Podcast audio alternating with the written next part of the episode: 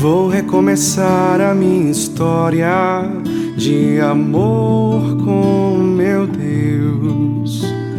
Vou reconstruir os altares que demoli, que esqueci. Vou relembrar os grandes feitos que a sua mão fez em mim. É assim o evangelho é do livro de Mateus.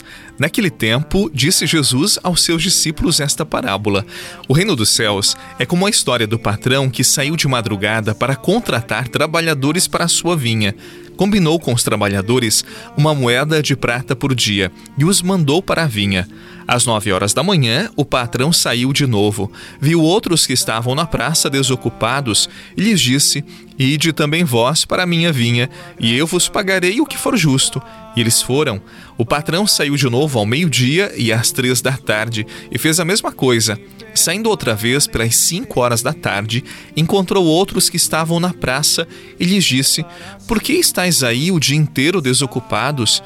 Eles responderam: Porque ninguém nos contratou. O patrão lhes disse: E de vós também para a minha vinha. Quando chegou a tarde, o patrão disse ao administrador: Chama os trabalhadores e paga-lhes uma diária a todos, começando pelos últimos até os primeiros. Vieram os que tinham sido contratados às cinco da tarde e cada um recebeu uma moeda de prata. Em seguida vieram os que foram contratados primeiro e pensavam que iam receber mais, porém cada um deles também recebeu uma moeda de prata. Ao receberem o pagamento, começaram a resmungar contra o patrão. Estes últimos trabalharam uma só hora e tu os igualaste a nós, que suportamos o cansaço e o calor o dia inteiro. Então o patrão disse a um deles: Amigo, eu não fui injusto contigo. Não combinamos uma moeda de prata?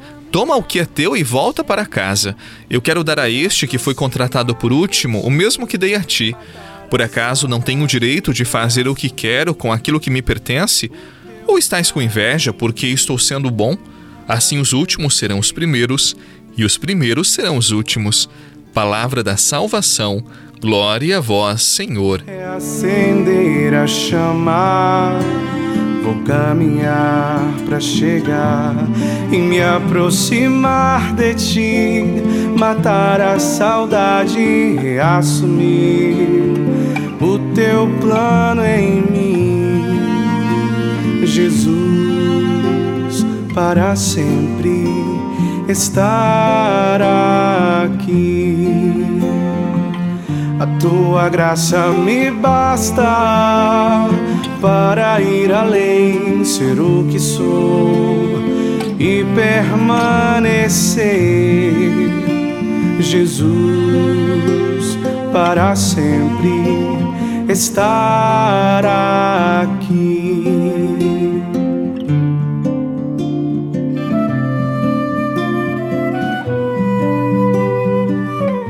Quantas vezes já ouvimos esse evangelho? Ele sempre continua novo, continua atual, e muitos brigam com esta palavra de Jesus porque ela parece injusta, parece desigual. Na verdade, nós estamos meio contaminados com a lógica do lucro, da mais-valia, e por isso ficamos meio desorientados com este evangelho. Vamos lá então. No tempo de Jesus, a diária de um trabalhador sadio, forte, era de uma moeda de prata. Uma moeda de prata era suficiente para um chefe de família sustentar a, a, sua família, os seus filhos, a sua esposa por um dia. Um patrão, diz a palavra logo cedo, ele foi à praça onde ficavam os operários e contratou alguns homens por este valor, uma moeda de prata.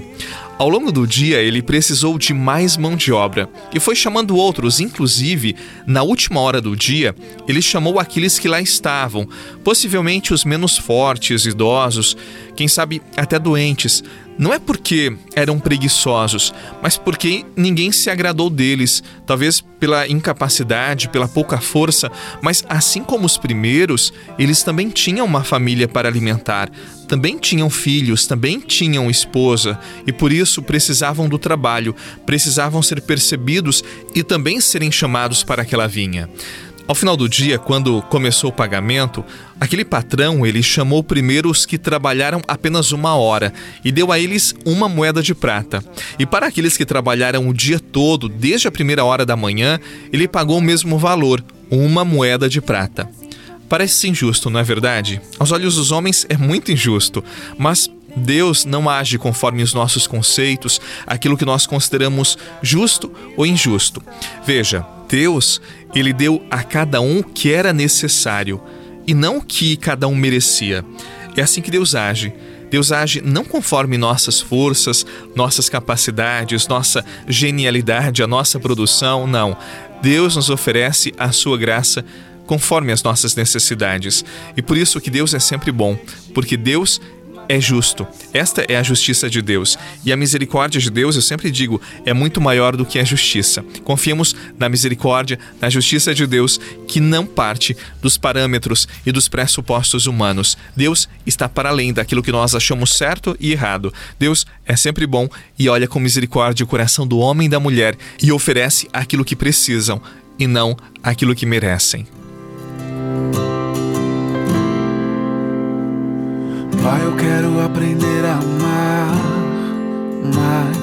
É tão difícil não julgar e abrir mão do meu direito de justiça.